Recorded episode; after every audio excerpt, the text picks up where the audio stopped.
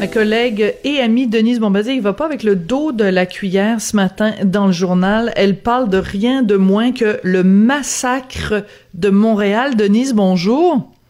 Bonjour, et ce qui m'étonne, c'est qu'il y a déjà des commentaires après sous le papier dans le journal, là, et des gens qui trouvent que je je vais, vais pas assez fort. Ah oui! Je suis très étonnée, mais j'ai rarement vu quand même des réactions sur ce genre de texte, c'est un texte quand même. On peut, dire que ça, il y a une partie d'humeur là-dedans, hein, parce qu'on n'en peut plus, quoi. Quand on est, quand on vit à Montréal, on n'en peut plus. Et moi, le quartier où j'habite, je suis en fait, euh, je suis totalement euh, c'est-à-dire que j'ai, des rues euh, qui sont fermées en permanence, la rue Mont-Royal, la rue Saint-Denis maintenant est fermée. Euh, c'est incroyable de voir ça. Et, avec des avec des trous, comme je dis, Montréal. Vous vous souvenez du film italien? C'est pour ça que j'ai c'était Rome ville ouverte. Absolument, tout à fait.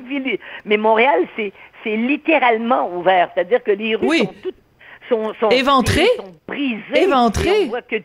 c'est terrible, éventrées. Vous avez raison. Voilà, c'est ça. Alors donc, c'est une telle désorganisation euh, dans le regard. Et je vois, là, il y a des gens, il y a une dame qui me dit qu'elle est très heureuse, elle a déménagé, elle, pour, elle s'est trouvée une maison au cœur de la, de la ville de Shawinigan, puis c'est quelqu'un de Montréal, vous imaginez? Et elle, elle, elle, elle, elle fait l'éloge de la, la, sa rue à Shawinigan, il n'y a pas de trou. Mais elle a quitté Montréal, mais je sais qu'il y a beaucoup de gens qui quittent Montréal. Mais c'est, oui je veux dire, je ne sais plus comment prendre cela. non, mais on ne sait plus, en effet. On voit les conséquences que ça va avoir quand, la pandémie va être terminée et que là, on, va, on va, on regarde ce qui se passe. C'est absolument terrible. Et Denise, euh, dans, dans, dans, votre texte, vous faites euh, très intelligemment la liste des différents maires qu'il y a eu à Montréal, et ce qui m'amène à, vous poser la question suivante. Seriez-vous prête à dire que Valérie Plante est la pire, euh, le pire maire que Montréal ait connu?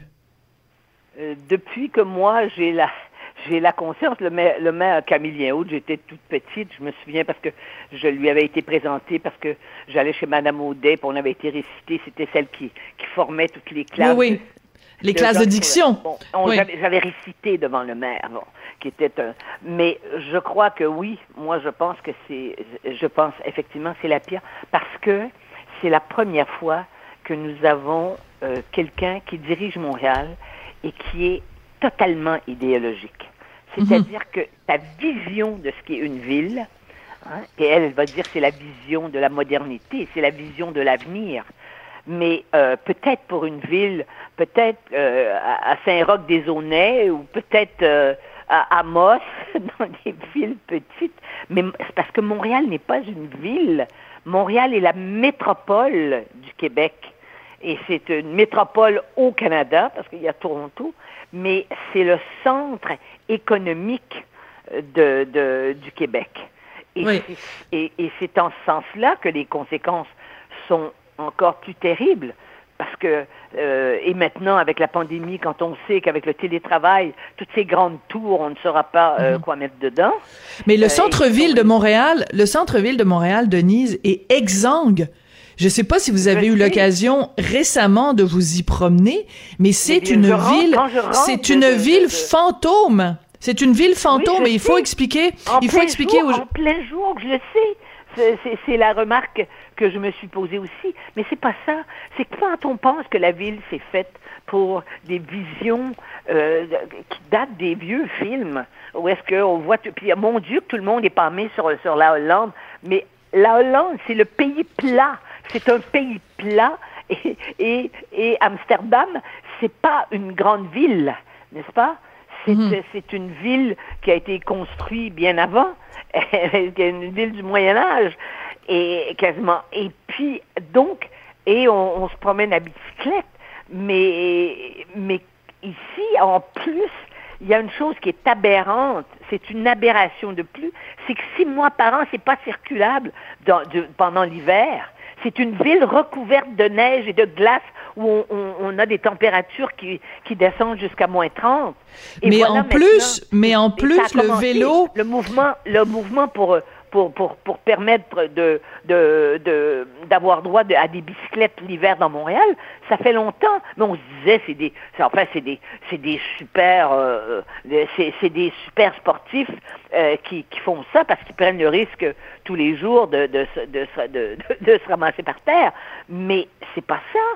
C'est que la ville maintenant physiquement organisée pour ça, hein, avec tous ces, toutes ces pistes cyclables qui sont d'ailleurs déneigées souvent avant les rues.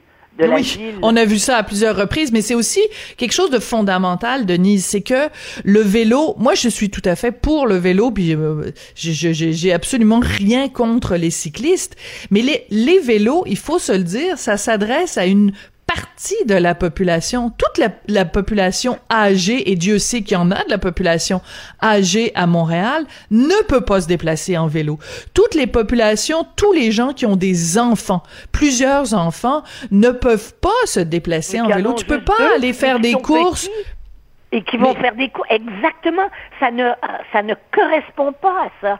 Ça correspond à des jeunes euh, qui vont d'ailleurs qui restent jeunes, des adolescents, on peut dire même, qui, euh, qui pour qui euh, la bicyclette euh, c'est c'est le c'est le, la c'est le, le, la motorisation idéale euh, qui qui sont célibataires, n'est-ce pas, et qui n'ont pas d'auto, ça c'est sûr. Et donc c'est une c'est pas les, nos villes, en tout cas, euh, les villes ici sont pas faites pour ça, à moins qu'on veuille que tout le monde aille faire les courses dans les centres commerciaux, mais c'est exactement ce qui se produit. Mais oui, c'est ça, on va provoquer un exode. Mais Denise, oui, ils sont, ils sont, ils sont, ils sont exsangues. Oui. Alors, je suis très euh, euh, euh, contente de votre texte de ce matin, et je pense que je vais vous donner une idée pour une autre chronique qui va s'appeler aussi le massacre de Montréal 2. Est-ce que vous avez entendu parler de la flotte d'éco-brouettes de l'avenue Montréal? Alors, je vous explique, c'est Marie Plourde, donc euh, conseillère euh, municipale, qui a mis euh, une photo récemment de ça, et moi, les deux bras m'en sont tombés. Alors, puisque on ne peut plus, dans beaucoup de villes du plateau, se déplacer en auto, la solution qu'ils ont trouvée, c'est stationner votre auto en périphérie, aller faire vos courses et procurez-vous cette éco-brouette qu'on met à votre disposition. Vous mettez vos achats, vos gros achats dans l'éco-brouette qui, est, euh, qui a l'air d'un truc pour enfants. Là, on nous prend pour vraiment pour des soit des, déficients légers, soit des petits enfants de la garderie. Alors la, l'éco-brouette a des petits poids blancs sur un fond bleu et on prend l'éco-brouette Denise pour se rendre jusqu'à son vélo. Ces gens-là nous prennent pour des crétins. allons, allons. Alors ces gens-là, euh, moi je, suis prête à leur acheter des billets d'avion, qui s'en aillent en Chine, en dehors de Shanghai et où on se promène en, Wuhan, dans les Maserati les plus chers. D'ailleurs, la dernière fois que je suis allée, c'est ça qui m'a étonné. Des filles de 20 ans qui conduisaient des Maserati qui valent 300 000 dollars. Euh, Shanghai et, dans les grandes villes, quoi. Et Pékin.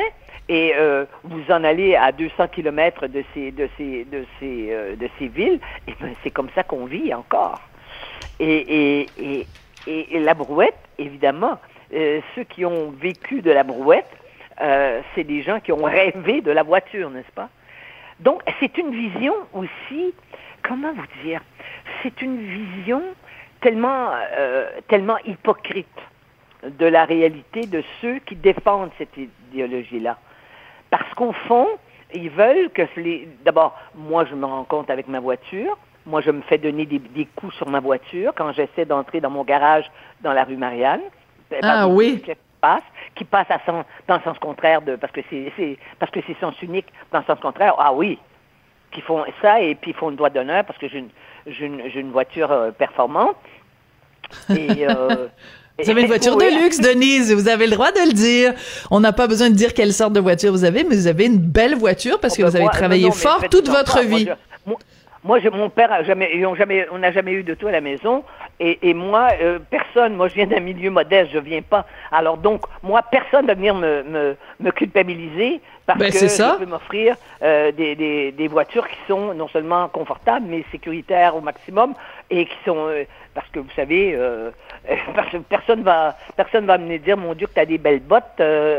Euh, parce que j'ai acheté des belles bottes, quoi. Non, non, moi, je, je suis pas là-dedans du tout. Personne peut me culpabiliser. D'ailleurs, ceux qui me culpabilisent, moi, ces gens-là qui font du, euh, euh, qui font de la, vous savez, c'est, ce sont les gens qui euh, veulent avoir l'air, d'avoir, avoir l'air, avoir, avoir l'air pauvre, pauvre, pauvre. Les gens qui valorisent la pauvreté, qui voient ça comme un grand romantisme, eh ben, euh, mais qui. Ben, c'est euh, des hypocrites, c'est des hypocrites ben parce voilà, que et qui n'ont aucune, et qui n'ont, ouais, mais c'est ça, et qui n'ont aucun problème parce que euh, ils sont nés avec une cuillère d'argent et, et maintenant ils veulent avoir, ils veulent, ils veulent faire peuple, quoi. Hein? Mm. C'est la représentation du peuple. En général, le, le peuple, le vrai peuple, ce sont des gens qui veulent quand même sortir de la brouette. Hein? Et puis ils veulent pas juste sortir de la brouette. Mais mais c'est c'est plate sûr. parce que on, on a connu quand même dans le Kama Sutra, je pense qu'il y a une position qui s'appelle la brouette thaïlandaise. Donc là, on va peut-être connaître la brouette montréalaise, ça va peut-être devenir une position euh, euh, du, du du Kama Sutra, on sait pas Denise, peut-être vous dire que une chose, ça sera pas. Écoutez-moi bien, si bon, vous voulez m'ouvrir la porte là-dessus, je crois pas que ça va être très très érotique et que les gens, comme disaient les curés quand ils expliquaient euh, l'accouplement humain, ne, les- disaient euh, il faut parvenir, le bon Dieu permet de parvenir à l'alléluia de la jouissance. Je pense pas que dans la brouette montréalaise, on va avoir accès à, à l'alléluia de la jouissance. à l'alléluia de la jouissance. Oui, euh, pauvre Marie Plourde, elle Mais elle je voudrais quand elle même ne- terminer sérieusement, Oui, si allez-y. Oui. Je trouve ça extrêmement inquiétant. Ça dit aussi quelque chose de, de, le, de le, au fond, de la désaffection vis-à-vis des fonctions. Qui veut devenir maire? Là, maintenant, je sais que euh, M. Coder, c'est évident, euh, il attend son heure. Remarquez qu'on pourrait dire, on a eu le maire Coder, mais on a le maire Coder, mais on a le maire Coder, Coder allégé parce que c'est presque dérangeant de voir que même physiquement, on ne le reconnaît pas. Mhm. Et, euh, et, on sent, il parle de ses émotions maintenant et tout ça, mais il reste une chose, c'est que si c'est le seul candidat, alors que lui aussi nous a, euh, je veux dire, a, a, a mis, les- la- a mis Montréal dans une situation, elle n'est pas toute seule, c'est pas elle qui a commencé euh, les travaux, et surtout la façon de les faire, les travaux, c'est pas ces travaux-là, c'est sûr que ça fait des, ça fait des, des décennies, des décennies, des décennies, mais le problème, c'est qu'on les fait pas en même temps partout en ouvrant des trous à la grandeur de, au lieu de centrer.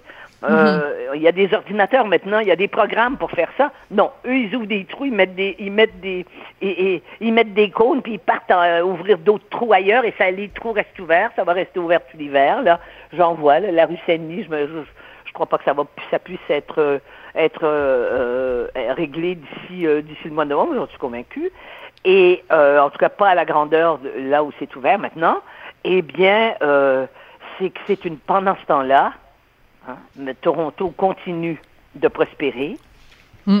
et l'économie de Montréal est en danger.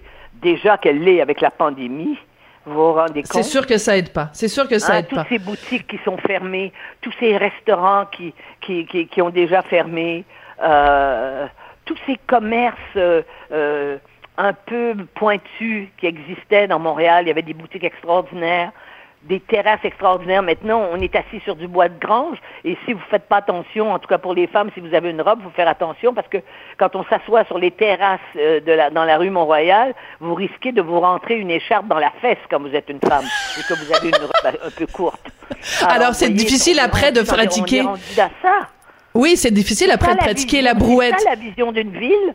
C'est ça, c'est difficile de pratiquer la brouette montréalaise quand on a une, écharde dans la fesse. Denise, je veux absolument qu'on prenne un petit peu de temps. Oui, il faut bien rigoler un petit peu à travers tout ça. Sinon, c'est trop triste. Je veux absolument qu'on prenne le temps de parler parce qu'on connaît évidemment votre attachement à la langue française et vous avez connu évidemment euh, le l'heure de gloire de la loi 101 et on sait que euh, ça, ça s'effrite et que l'OQLF a plus vraiment de, de, de, de pouvoir. Bon, ben là, Québec a quand même décidé de donner beaucoup plus de moyens à l'EQLF, d'engager des gens. Et mon collègue, euh, notre collègue Steve Fortin, vient de publier quelque chose sur le compte du, euh, du, Journal de Montréal, Journal de Québec, un blog où il, il parle de la réaction des anglophones à ça, le ressac.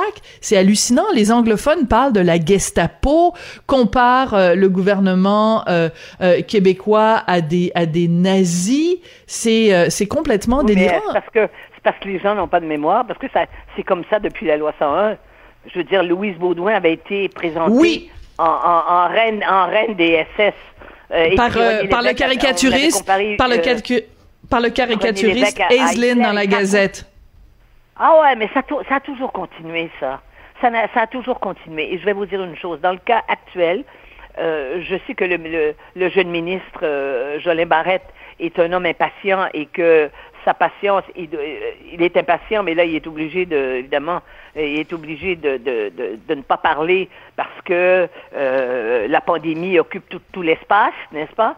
Mais je pense, moi, personnellement, que cette annonce-là, qui, est, qui, est présentée justement au moment où la deuxième vague arrive et que ça et que ça, angoisse tout le monde, je pense que c'est pas le bon moment d'annoncer qu'il va avoir une police, euh, parce que là, ils vont y mettre euh, les millions pour avoir des, des, des centaines d'employés de, plus pour faire la police, quoi.